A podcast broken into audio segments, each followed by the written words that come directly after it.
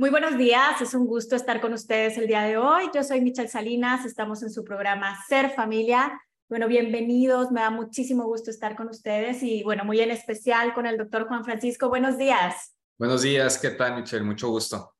Muchas, muchas gracias por estar aquí. La verdad que este es, es muy, muy enriquecedor y, y bueno, les comparto que vamos a, a tener un, un programa bastante interesante. Eh, vamos a hablar de la importancia del diagnóstico correcto y certero, en especial en algunos diagnósticos como lo es el TDA y el autismo, pero bueno, creo que también aplica para muchos otros. Este, muchas, muchas gracias. Les comparto un poco del doctor Juan Francisco. Él tiene, bueno, varias especialidades en pediatría en México y Estados Unidos. Estudió medicina en aquí en el Tecnológico de Monterrey, con práctica privada en pediatría del desarrollo y comportamiento en el Hospital Zambrano en León y es director de la clínica de síndrome Down y profesor, profesor de cátedra del posgrado de pediatría en la Escuela de Medicina del TEC de Monterrey. Y bueno, doctor, esto, esto del diagnóstico certero es algo del día a día, ¿no? ¿Cómo, cómo lo viven? Cuenta, cuéntanos un poquito sobre ti, sobre tu experiencia y, y bueno, el que hayas escogido este tema, pues es porque tiene demasiada relevancia. Sí, sí, sí, pues mira, eh, yo dentro de mi práctica clínica me dedico 100% a la, a la cuestión de, de, mi especialidad, que es el neurodesarrollo y comportamiento. Entonces, eh, enfrente de mí tengo familias que van en diferentes eh, puntos del camino de la cuestión del, del neurodesarrollo o algún proceso diagnóstico. Entonces me toca la familia que es la primera cita que tienen al respecto, que, ya sea el colegio, ellos mismos, su pediatra los está refiriendo a tener una valoración. Entonces tengo ese grupo de pacientes. También tengo el paciente que ya ha andado por distintos especialistas y dicen, bueno, ahora voy a este otro especialista a ver qué me dice. Eh, y, y, yo sí veo que, la, o sea, no es que yo solamente, pero sabemos que la importancia de un diagnóstico certero, pues te va a llevar por el rumbo correcto. Desde, entonces, yo ahorita mencionabas eh, el TDA, pero, o sea, diagnósticos autismo, este, TDAH, eh, problemas, trastornos del aprendizaje, trastornos del lenguaje, eh, cuestiones otras médicas como dentro de la cuestión de síndrome Down, de parálisis cerebral. Entonces, el tener un diagnóstico correcto para nosotros como médicos, primero, sé qué estoy haciendo. Si no, ando perdido. Y para la familia, pues también. O sea, van a andar perdidos con distintos nombres de qué es lo que está sucediendo, estaré en la terapia correcta, será el medicamento correcto y, y bueno, es una infinidad de cuestiones. Sí, y, y bueno, eh, en, este, en este camino, ¿no? El iniciar el camino, quienes ya traen un camino recorrido, en ocasiones eh, hay como, como ciertas ideas preconcebidas, ¿no? O a lo mejor ciertos temores o mitos incluso, ¿no? De, voy a ir con el doctor y entonces me lo van a medicar y, y, entonces no van a, no, ¿cómo voy a saber que sí fue? Porque, este, ¿cómo voy a saber que sí es eso? O sea, hay como, como emociones encontradas, pero también ideas o mitos preconcebidos que hacen que a veces no, no se acuda o bien no se llegue a, hacer, a ese diagnóstico, ¿no? ¿Qué, cosas eh, necesitamos conocer como previo a, bueno, que ya ahorita vamos a ir platicando cómo es eso del diagnóstico, cómo se da, como para ir como clarificando y disminuyendo quizás esos temores, ¿no? O esas emociones encontradas que se dan en el proceso. ¿Qué sería bueno como conocer, verdad? Conocer antes de, para, pues para ahora sí que tener mayor certeza en esto de la importancia del diagnóstico. Sí, pues mira, eh, primero que el, o sea, conociendo la, la perspectiva desde de, del paciente, o sea, del, de nuestro caso del niño, es, eh, de, que es, de que es toda esa preocupación, ya sea si la familia tiene la preocupación, eh, pues entender de qué es lo que yo estoy viendo, qué es lo que tal vez su, en la guardería, en el kinder, su maestra de la escuela está viendo. Entonces, como tener un poquito esa concepción si es el pediatra el que está observando y te está diciendo, oye, a mí me gustaría que se valore esto, también diría lo mismo, o sea, ¿qué es lo que te llama la atención? Porque a veces eh, me toca aquí en la consulta eh, que, el, que, el, pediatra dice, no, te refiero con tal doctor. Y dicen, pero no sé a qué, o sea, vengo, no sé a qué vengo. Este, y esa es otra. Igual por la parte de la escuela, de, que les dicen, ah, te recomendamos que se valore esta parte, eh, pero las familias dicen, pero ¿qué es lo que estás pensando? Eh, y, dicen, no, yo no puedo dar diagnóstico. Sí, ¿qué es lo que estás pensando? Y entonces eso a, la familia sí les ayuda, pero también entiendo que hay profesionales que dicen que no tengo esa capacidad de emitir un diagnóstico o dar una sospecha, pero eso le ayuda a la familia como que irse preparando para esa cita. Este, sí, es, les da mucho nervio venir y sentarse aquí enfrente de mí, este, eh, en especial porque eh, pues las familias empiezan, eh, bueno, ya entienden de, a qué vienen este tipo de consultas. Es, pues vamos a, a valorar el, el, desarrollo, hay una posibilidad de algún diagnóstico y tengo familias que ya vienen preparadas, tengo familias que no, y tengo familias que dicen, yo nomás vengo a cumplir un requisito. Este, y, y, entonces te toca de todo. Este, pero la gran, gran mayoría de las familias ya vienen preparadas a, a, dar esa información, a compartir, están abiertas a qué es lo que sigue, eh, porque traen una preocupación, algo que están observando.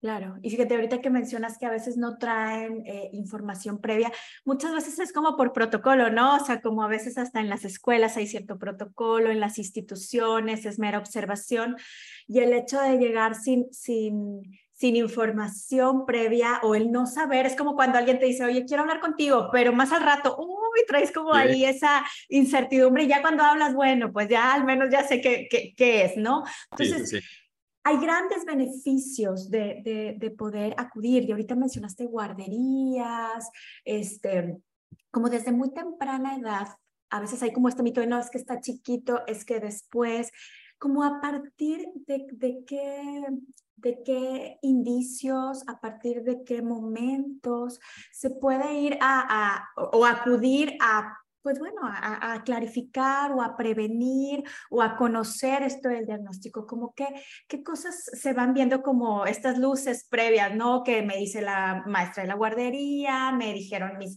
eh, no sé, mis familiares, pero eh, no sé si es muy pequeño o no. ¿Cómo, cómo, ¿Cómo es ese previo al diagnóstico? Sí, mira, eh, arrancar con con que como profesionales que están dentro del neurodesarrollo, porque como pueden ser médicos, pueden ser psicólogos, pueden ser terapeutas, todos tenemos eh, ya muy establecido que hay unas pautas de que es los hitos del desarrollo que los niños deben de ir cumpliendo en cierto periodo de tiempo. Eh, entonces, digamos que el caminar, dicen, pues típicamente sucede entre los 11, 12 meses, algunos de los niños empiezan a caminar. Y, y entonces la, la familia empieza, pues espérate, los compañeritos en la guardería ya se pararon, el mío todavía no puede cruzar de, del grupo 1 de guardería al 2 porque todavía no camina. Este, y, y entonces van a la valoración con el pediatra o a un terapeuta y les dice, tranquilo, todo está bien, no te preocupes, pero la familia está como, espérate, ya están caminando, el mío todavía no, y ya empieza a haber algún, algún problema en su desarrollo. Entonces, estos hitos del desarrollo tenemos que reconocer que tienen pautas. O sea, aunque la gran mayoría lo cumple a los 12 meses, hay periodos que les damos de, de, que alcances el grupo y, por ejemplo, el caminar 18 meses, decimos todavía se puede, que, que se tarden hasta 18 meses y todo está bien. Entonces, arrancamos con eso porque eh, para todos los hitos del desarrollo hay ventanas el que va un poquito más rápido, el que va un poquito más lento, pero que lo está cumpliendo dentro de parámetros normales. Cuando se salen de ese parámetro es cuando ya levantamos las, las señales de alerta. Y esas señales de alerta es para todo. El caminar, la parte motora, el lenguaje social, cognitivo, y todo eso lo vamos, lo vamos midiendo. Eh, yo siempre le digo a las familias, y así lo, lo digo, no es bueno comparar, pero sí es bueno comparar. Y así se los digo, seguidito. Este, porque, eh, porque está, el, está el, el no compares, pero, pero, tu comparativo es lo que te va a ayudar a decir dónde estoy. Este, Si no eres un profesional que sepa decir esto es normal o no. Eh, y, y, ya cuando te empiezas a meter a la parte de, de valorar a un niño para un retraso del desarrollo, nosotros tenemos niños que a los seis meses, antes de eso, estamos emitiendo diagnósticos del neurodesarrollo, porque desde entonces podemos medir dependiendo de qué es lo que estamos valorando. O sea, por ejemplo, ahí estás hablando de parálisis cerebral. Pues es lo, eh, es lo primero que las familias empiezan a ver. Mi niño se mueve diferente o no mueve a cierto lado. Entonces se valora el desarrollo y dices, ah, ok, aquí está. Te metes a la parte de autismo, que ahí hay como que un tabú más grande de no puedes diagnosticar los chiquitos. Sí. Y, nosotros decimos, oye, internacionalmente hay un empuje muy grande, hay pruebas estandarizadas que te permiten diagnosticar a partir de los 12 meses de edad.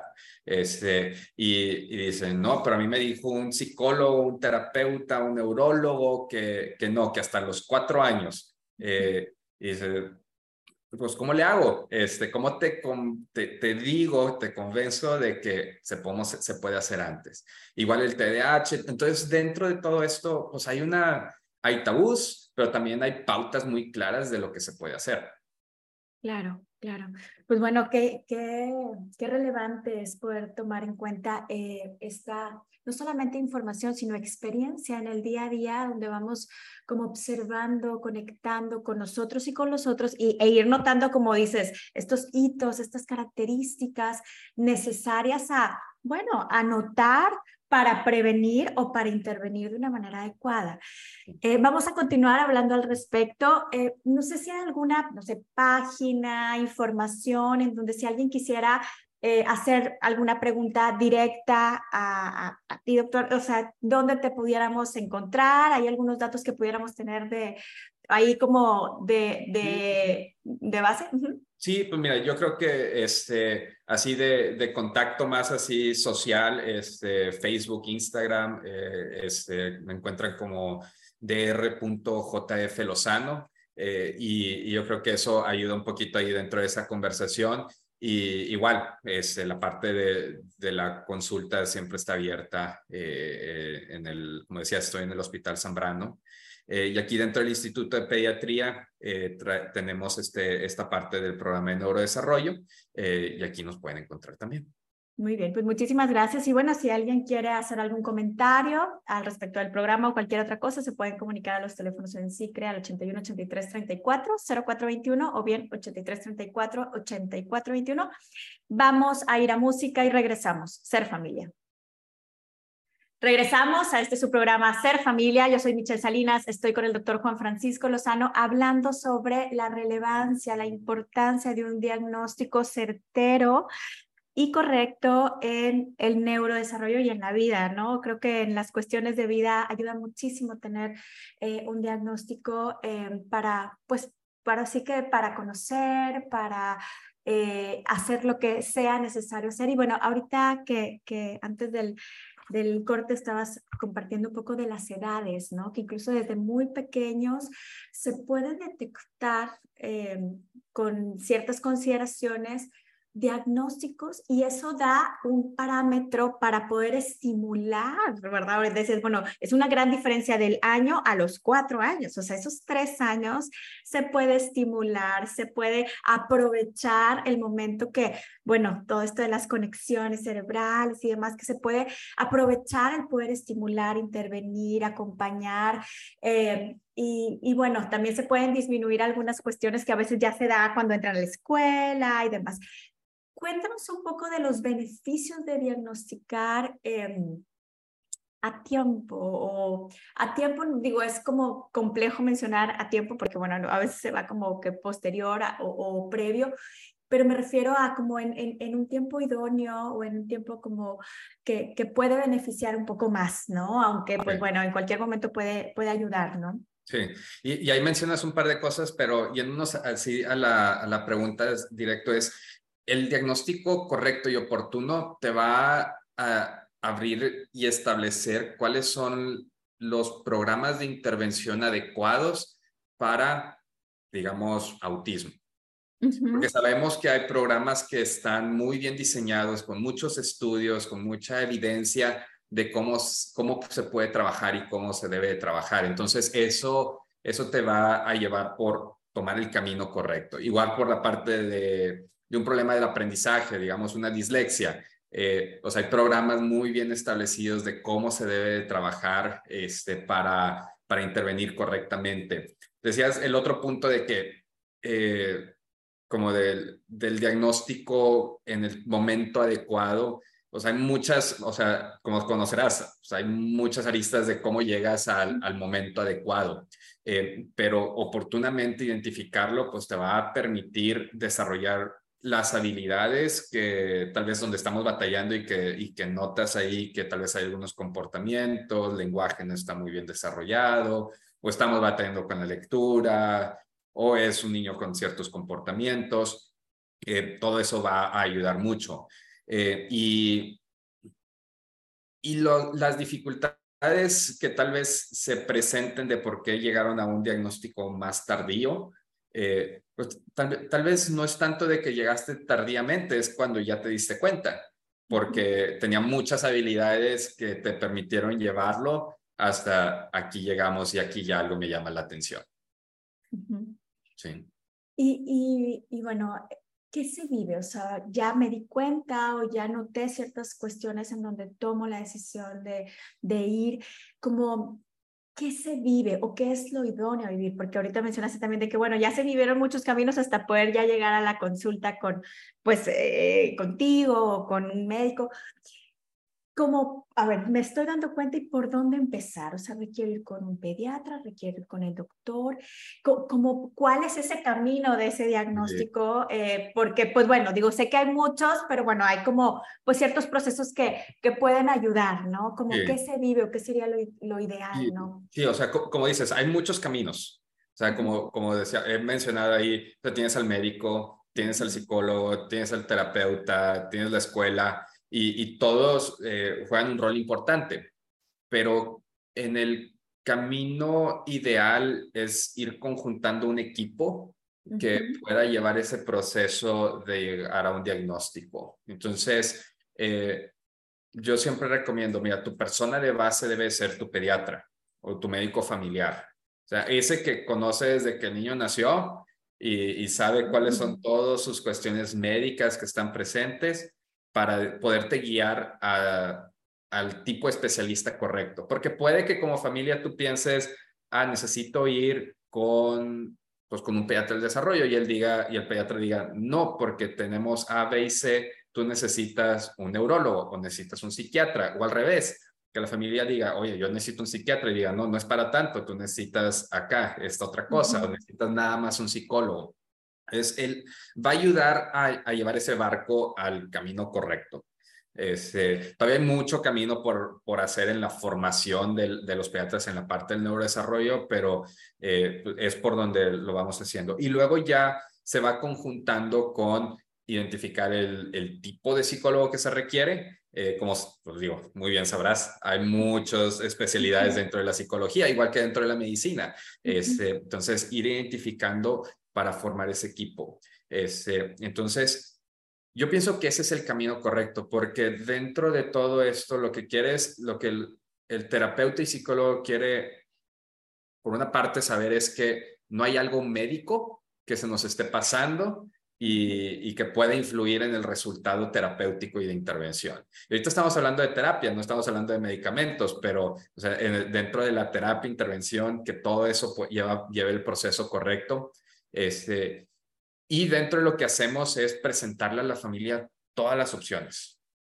Y, es, y eso es, dentro de ese proceso diagnóstico, la primera parte, eh, además de identificar, educar, es, y, y estas son todas tus opciones. Es muy distinto a otras cuestiones médicas. Aquí podemos tomar decisiones centradas en, en las ideas de la familia, ideologías, eh, creencias, para, para así empatar las necesidades del, del niño eh, para ya empezar a trabajar. Ok, ok.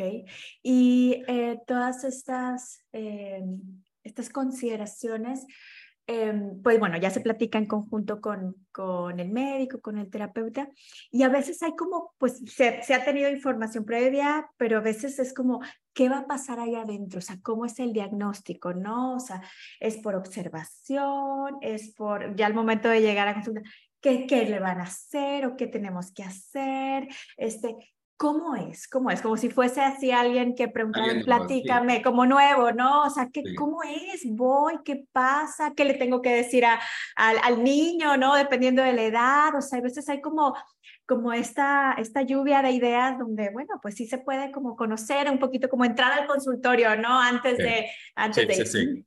sí, pues mira, es, eh, ellos al, al ingresar... Eh, es, el espacio, aunque tiene un formato de consultorio médico, es, es, distinto. Este, eh, no hay tanto equipo médico, o sea, si hay una mesa de exploración, pero pues hay más juguetes, hay una mesa. Eh, eh, con los chiquitos, lo que estamos haciendo es la familia y yo platicar mientras el niño está jugando, lo estoy observando. Eh, y la cita, pues es una cita prolongada dentro de, lo que está acostumbrado a ir a ver un doctor de, en 20, 30 minutos, ya te vio, aquí dura una hora y media la cita. Este, y, y entonces, mientras estamos platicando, estoy eh, extrayendo información, lo estoy observando y luego empiezo a interactuar un poco con el niño para corroborar algunos datos de lo que me están diciendo. Entonces va muy enfocado para poder definir los siguientes pasos. Este, con los eh, ya un poquito más grandes, eh, pues ya tienen noción tal vez de a dónde van y qué, qué, estamos haciendo. Entonces yo sí les recomiendo a las familias como que se les diga eh, un poco, tal vez no les digas voy a que te diagnostiquen, pero vamos porque, porque vamos a platicar y vas a platicar con un doctor, porque eso es lo que hago. O sea, no te voy a examinar este, de, de, de, hacer muchos estudios, nada va a doler, pero es, es parte de lo que vamos haciendo.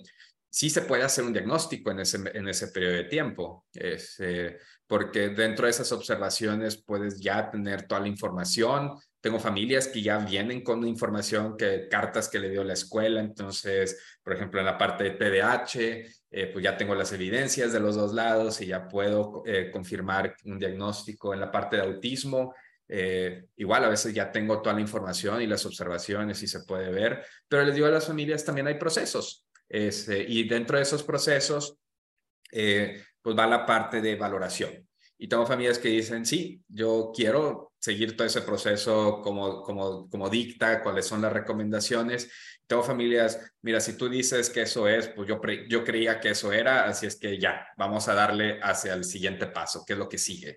Eh, y eso eh, pues va dependiendo de cada caso. Otra vez, ese, ese abordaje centrado en la familia. Eh, entonces, y hacia el final, ya como los últimos 20, 30 minutos, platicamos sobre mis observaciones, mi impresión de diagnóstico. Yo siempre cierro la cita con una impresión de diagnóstico, aún y que todavía no la tengamos, con mi sospecha de, de mi sospecha de eh, un problema del aprendizaje o de autismo o de TDAH, eh, o, o, confirmar que eso es lo que estamos viendo. Eh, dejar espacio para preguntas de la familia, porque se generan muchas dudas en, estos tiempos, en, en, ese tiempo de observación y interacciones.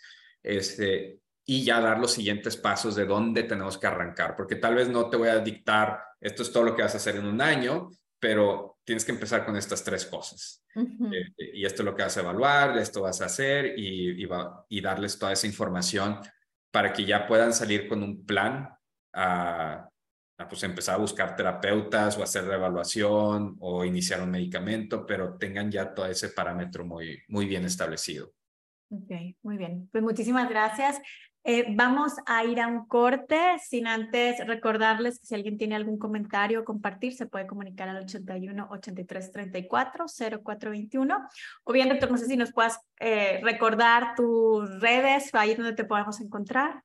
Claro que sí, mira, eh, Instagram y Facebook es dr.jflozano eh, y me pueden encontrar en el Hospital Zambrano Helio, en el Instituto de Pediatría, y el teléfono es el 8188 88 0706. Muy bien, muchísimas gracias.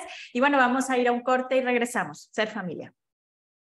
Regresamos a este su programa Ser Familia. Yo soy Michelle Salinas, estoy con el doctor Juan Francisco Lozano hablando sobre la relevancia de tener un diagnóstico certero y correcto eh, en las cuestiones del neurodesarrollo. Y bueno, justo nos estabas eh, compartiendo como cómo es, cómo es ir al consultorio y, por dónde comenzar, ¿verdad? Por dónde comenzar este, este diagnóstico y, mencionaste eh, estos, estos ejemplos, ¿no? De, de, lo que puede surgir y dependiendo de lo que surja, es pues cómo se puede intervenir, ¿no? Mencionaste autismo, mencionaste TDAH.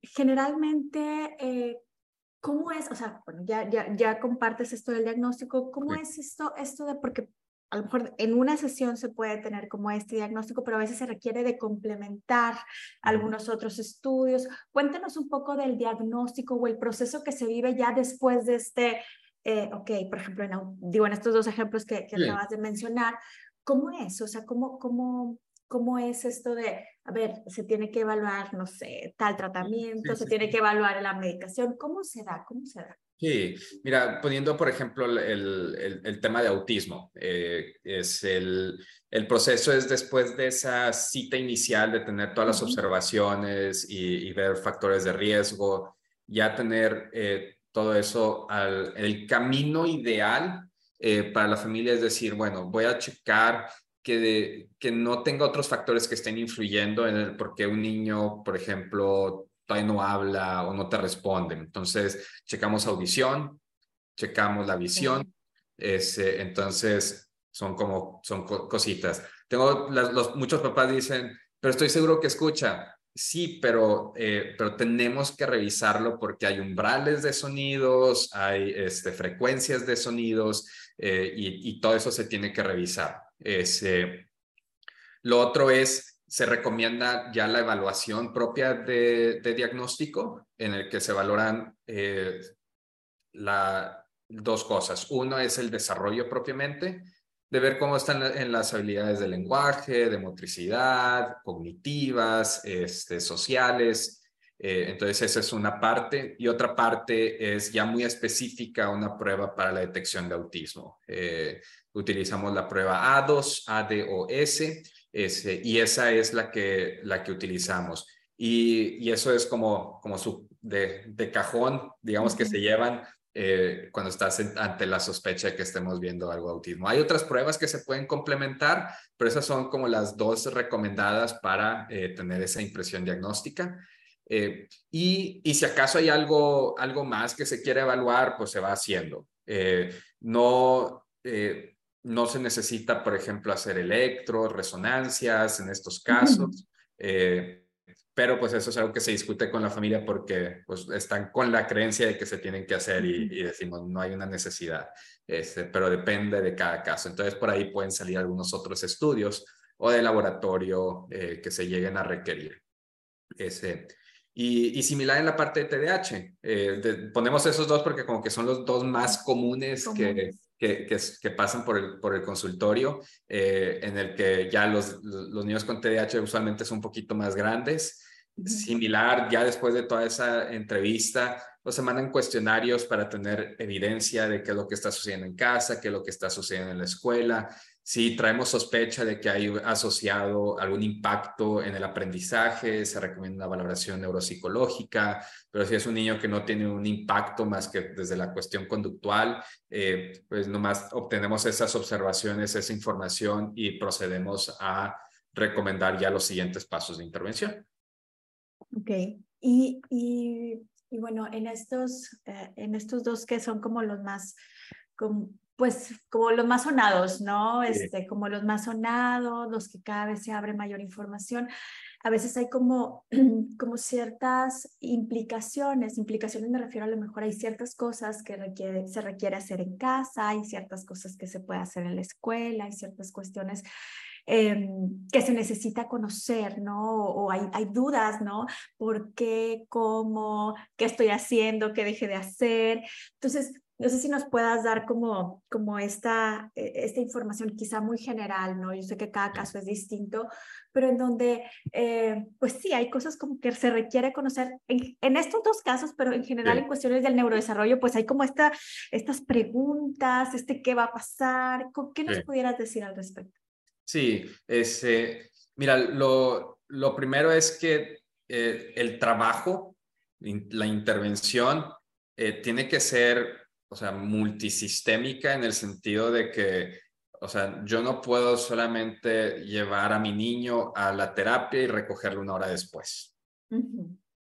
porque sí, se le está ayudando dentro de ese proceso y se va a ir trabajando diferentes cosas.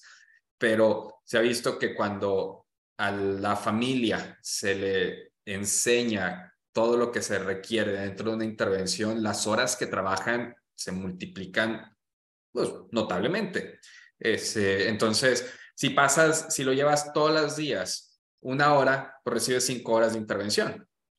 Hay que si te entrenas en un inicio a cómo hacer el tipo de intervención que el niño requiere, pues tal vez trabajas dos horas en la casa, pero ya pasaste cinco a diez.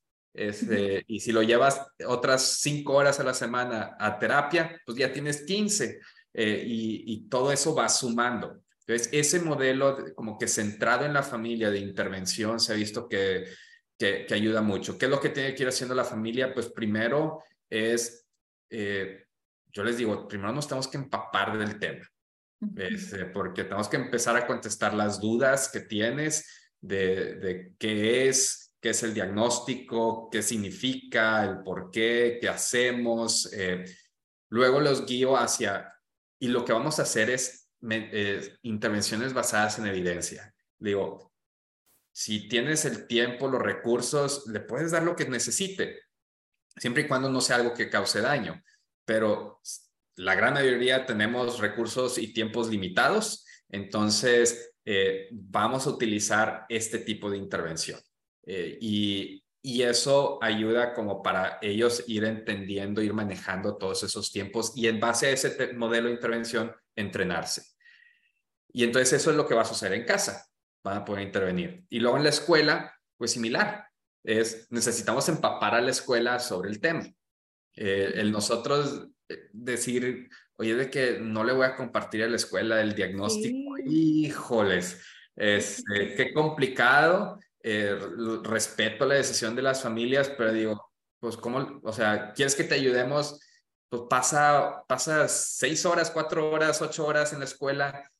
¿Qué vas a hacer con esas ocho horas de escuela? Eh, necesita ese apoyo ahí. Eh, y, y, ese es un tema muy delicado, muy difícil, pero cuando nosotros le entregamos esa información a la escuela y el equipo terapéutico trabaja con la escuela, vemos mejorías dramáticas. Este, al niño que, que, está escondiendo el diagnóstico y están batallando y no saben cómo ayudarle. Eh, y luego eh, terminamos con, con, con, la, con el resto, con la comunidad. Igual, este, pues va a la casa de los abuelos, va a la casa de los tíos, de los amigos, eh, pues tenemos que, que poquito a poquito, tenemos, se tiene que estar cómodo con esas conversaciones, pero ir, ir exponiendo cuál es nuestra, la situación que se está viviendo como familia eh, qué es lo que se está haciendo para que todos estén en el mismo canal. Y esa es la finalidad, todos en el mismo canal, porque el que uno haga cosas de distinta manera, al final no nos va a ayudar. Claro, claro. Y el, el, el como romper estos mitos, ¿no? De, de ay, me lo, bueno, no sé, son como frases, ¿no? Como esta parte de si se enteran, luego va a haber una etiqueta, pero considero que la manera de, de expresarlo, la manera también, bueno, pues no puedo yo eh, tener pues la certeza de qué va a pensar o cómo lo va a interpretar la otra persona, pero bueno, como familia, como personas, pues sí se requiere de ese equipo, ¿no? Equipo multidisciplinario y estar unidos y, y eso ayuda muchísimo, ¿no? ¿Hay algunos otros eh, mitos que, que consideres relevante como a, a, clarificar, ¿no? Por ejemplo, desde la medicación, entonces va a ser para siempre, entonces le va a afectar, entonces, sí, como, eh, ¿qué, qué cosas son como las frecuentes? Sí, medicamentos es el, el, tema pues, más, o sea, que, que más mito hay y, más eh, freno por parte de la familia de, de tomar esa decisión. Eh, una es por creencias eh, propias de que, qué es lo que pasa, experiencias tal vez que les cuentan otras familias eh, o que vivieron en su familia, porque es común que dentro de una familia pues haya alguna otra persona neurodivergente. Este, Entonces a veces esas experiencias de, de que a, mi, a mi hermano, al tío le pasó esto cuando lo, lo medicaron y que pues, ya, tiene, ya entiendes de dónde viene esa, e, ese temor a ese, pero realmente eh, yo hablo con las familias, es otra vez, estas son todas tus opciones, ¿dónde quieres empezar? Eh, y luego yo ya les digo, yo haría esto, pero, pero ya te di todas tus opciones. Entonces, ¿qué es lo que tú piensas? Eh, y, y ya ahí como que eso abre un poquito el, la libertad de tener esas conversaciones. Los medicamentos, eh, pues tienen medicamentos para todo. O sea, para la hiperactividad, para la atención, para la ansiedad, para la depresión, irritabilidad, agresividad. Entonces, tienes, o sea, ¿qué es lo que se está viviendo? Eso es lo que se va a discutir. Eh, y, la severidad con la que está sucediendo, el impacto que tiene en, la calidad de vida o en el desarrollo del niño. Entonces, el niño hiperactivo que le dice la maestra, siéntate y trabaja y lo hace muy bien, pues, o sea, todo el mundo va a estar como que un poquito más renuente a medicarlo. Al niño que es hiperactivo, pero golpea, empuja niños, destruye el salón y dice, no, medícalo, por favor, este, para poder ya tener calidad de vida y que él esté mejor. Es, entonces, como que va dependiendo. Hay, hay muchos mitos y tabús de todo esto. Ese, pero otra vez es como que ir trabajando, es escoger el momento adecuado para utilizarlo, el tener el conocimiento de cuál es el medicamento correcto para pues para de ahí empezar. Ok, ok, muy bien, pues muchísimas gracias. Vamos a continuar hablando al respecto. Los invitamos a que se comuniquen al Centro de Psicología SICRE al 81 83 34 0421 para cualquier comentario o compartir. Y bueno, doctor, no sé si nos pueda recordar por ahí eh, tus redes, donde te podemos localizar. Sí, eh, Instagram y Facebook dr.jflozano y el consultorio está en el Hospital Zambrano Elion es el 81 88 88 0706. Muy bien, pues muchísimas gracias. Vamos a ir a música y regresamos. Ser familia. Regresamos a este su programa Ser Familia. Yo soy Michelle Salinas. Estamos con el doctor Juan Francisco Lozano hablando sobre la importancia del diagnóstico certero y correcto en el neurodesarrollo. Y bueno, nos has compartido, eh, doctor, muchísimas cuestiones como importantes, relevantes, pero también como es como muy, de manera muy fluida, ¿no? Como de una manera muy natural el poder, eh, bueno, pues diagnosticar, el poder clarificar, el poder acompañar y poder ir con la confianza a, con el doctor, contigo o con quien se requiera, ¿verdad? Para poder, eh, pues bueno, acompañar a nuestro familiar o ir directamente a, a, notar, ¿verdad?, qué está pasando en, en el neurodesarrollo directamente con, con el niño o bien a lo mejor alguien más grande, adolescente y demás, e incluso adultos, ¿no? Que a veces ya este, de adultos se puede ir por ahí diagnosticando. Eh, con el objetivo de mejorar la calidad de vida, más allá de, de tener como sí el nombre, eh, el, el, nombre y apellido del diagnóstico, pero es, va más allá de eso, ¿no? Es como para mejorar la calidad de vida y poder eh, tener herramientas, pues ahora sí que necesarias en la salud física, mental, emocional, social y demás, ¿no? Sí con todo esto que nos has estado compartiendo, que creo que es como que necesitamos una parte 2, ya después tendremos la parte 2. este, ¿qué, qué, qué, recomendaciones o qué mensaje te gustaría dejarnos referente a, a la importancia de tener esto, este diagnóstico certero? Sí, mira, eh, lo, lo, principal es, eh, desde la cuestión otra vez como pediatra, como médico, es que eh, muchos de estos temas nacen en el consultorio del pediatra. Eh, y, y, tal vez porque no hay el tiempo o no, o creen que no es tema relacionado a la pediatría, no se toma o no se toca dentro de una consulta. Entonces, el, el control del niño sano es donde se deben de detectar estos problemas. Eh, y, y, si no se están detectando, es en donde se deben de tocar, de, de, de decir, oye, mi niño todavía no habla. Hay, hay cosas que los pediatras pueden utilizar en su consulta eh, para tamizar el desarrollo de un niño. Y yo creo que eso es lo más importante, el tamizaje. Entonces, por ejemplo, nosotros aquí en, en, el Instituto de Pediatría utilizamos un tamizaje del desarrollo para la detección de autismo en, eh, idealmente en todo niño de 18 a 24 meses, ese, pero por cuestiones que ya sea vengan tarde, se brincaron la cita, este, pues no se, no se hace, pero en todos los que llegan en sus momentos eh, idóneos reciben ese, ese cuestionario eh, porque eso nos va a llevar a la detección temprana y arrancar todo este camino.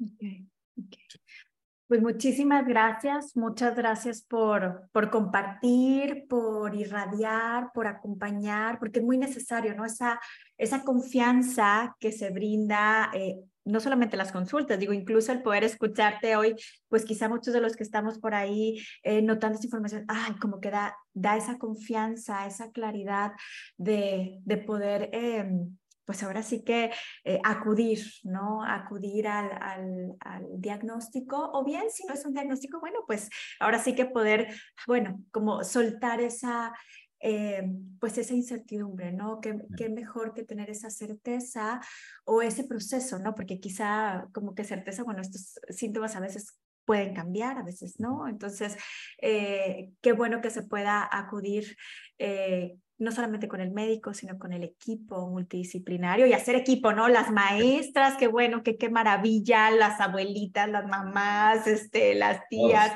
No, no por el hecho de que, de que vayamos a tener ese diagnóstico, ¿no? Porque a veces se escuchan muchas cosas, pero se puede hacer equipo para pues para acompañar de mejor manera y bueno, clarificar. Entonces, muchísimas gracias por todo lo que irradias, por todo lo que compartes y por brindarnos esa confianza, ¿no? Con todo lo que nos acabas de mencionar el día de hoy.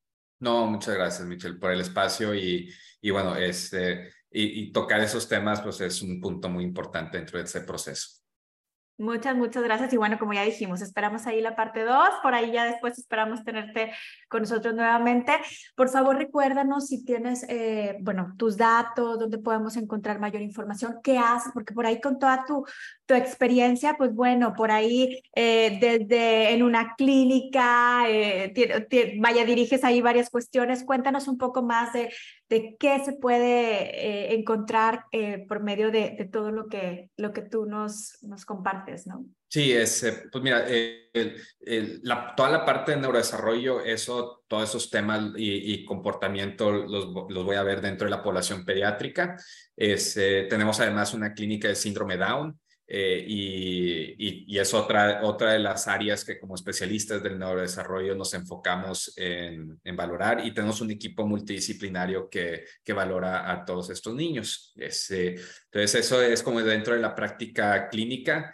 Eh, muchas veces me preguntan, ¿y tú das terapia? Les digo, yo no doy terapia. Para eso hay personas que están con, tienen todo un entrenamiento y, y, puede, y lo hacen, eh, lo hacen mucho mejor que yo y yo no lo hago. Ese, y, y, también preguntan de que entonces aquí hacen, eh, aquí tienen un centro de terapias, de intervención o tienes todo, todo el, el, equipo y las valoraciones. Y digo, no, escogemos quién es el ideal para, para poder referir a diferentes centros y poder este, hacer eso. Entonces, eh, eso es lo que hacemos. Entonces, eh, eso lo pueden encontrar, como decíamos, aquí en el Instituto de Pediatría del Hospital Zambrano Elion. Me pueden eh, contactar a, mis asistentes al 81 88 88 0706.